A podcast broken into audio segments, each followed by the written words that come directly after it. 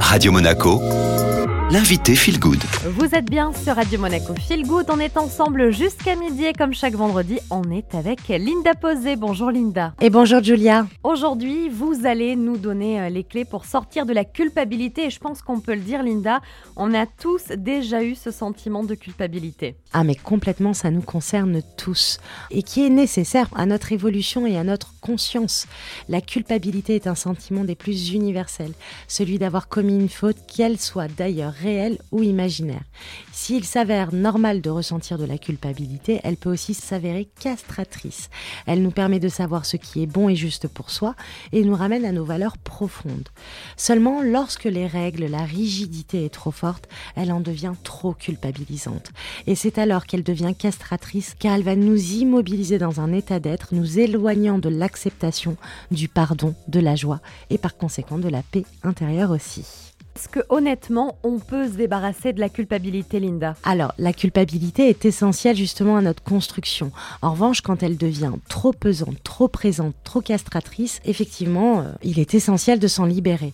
Cette dernière, justement, c'est celle qu'on va nourrir par notre idéalisation du moi, c'est-à-dire toutes les règles essentielles pour que je commence à m'aimer réellement. Je m'aime si je fais un taille 36. Je m'aime si euh, mon mari ou ma femme ne me trompe pas. Et donc, tous ces prismes que nous mettons en place pour être cette personne impossible d'accès, cette idéalisation que nous faisons de nous-mêmes, créée par notre surmoi, par nos règles et par conséquent par nos croyances rationnelles ou irrationnelles. Donc plus on lâche cette idéalisation, plus en effet on a des possibilités de se débarrasser d'une certaine culpabilité. Quels sont les outils, les clés que vous nous donnez aujourd'hui, Linda, pour sortir de cette culpabilité? Autoriser à ne pas pouvoir répondre à toutes les règles normatives de la société qui nous poussent à rentrer dans des carrés alors que nous sommes tous difformes. Donc pour ce premier conseil, ce serait de revenir à sa liberté d'être, de lâcher quelques règles, quelques dictats qui peuvent venir de diverses sources comme notre éducation, la famille, la société, les amis, et par conséquent lâcher cette perfection illusoire et inatteignable. Le deuxième conseil serait euh, que si elle naît d'une éventuelle erreur ou que j'ai imaginé une perte vis-à-vis de moi ou des autres, par exemple, mon attitude n'a pas répondu aux attentes que je me suis fixées ou à l'image que j'ai envie de donner aux autres. Ça peut être aussi à cause de moi que j'ai fait échouer tout le monde dans cette affaire. Et ici, nous prenons toute la responsabilité d'un événement, comme si la co-création n'existait plus.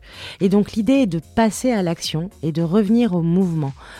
Puis-je changer les choses pour lesquelles je culpabilise? Quelles sont les actions à ma portée que je peux mettre en place pour réparer, entre guillemets, mon erreur? Donc, comprendre qu'on ne peut pas répondre à toutes les attentes normatives de la société, passer à l'action. Et le troisième conseil, Linda? Le troisième conseil serait de se valider à 100% dans ses parts d'ombre et de lumière, ne plus chercher à prouver que nous sommes une belle personne, mais s'évertuer chaque jour à le devenir.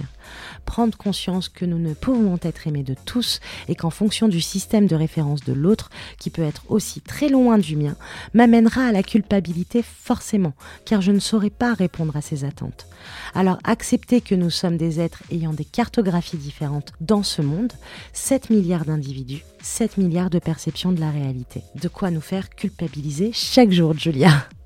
Donc vraiment, une des étapes les plus essentielles, c'est s'accepter et faire du mieux qu'on peut chaque jour en restant compatissant avec soi-même et en s'autorisant, en se pardonnant de nos fautes, de nos erreurs, toujours entre guillemets.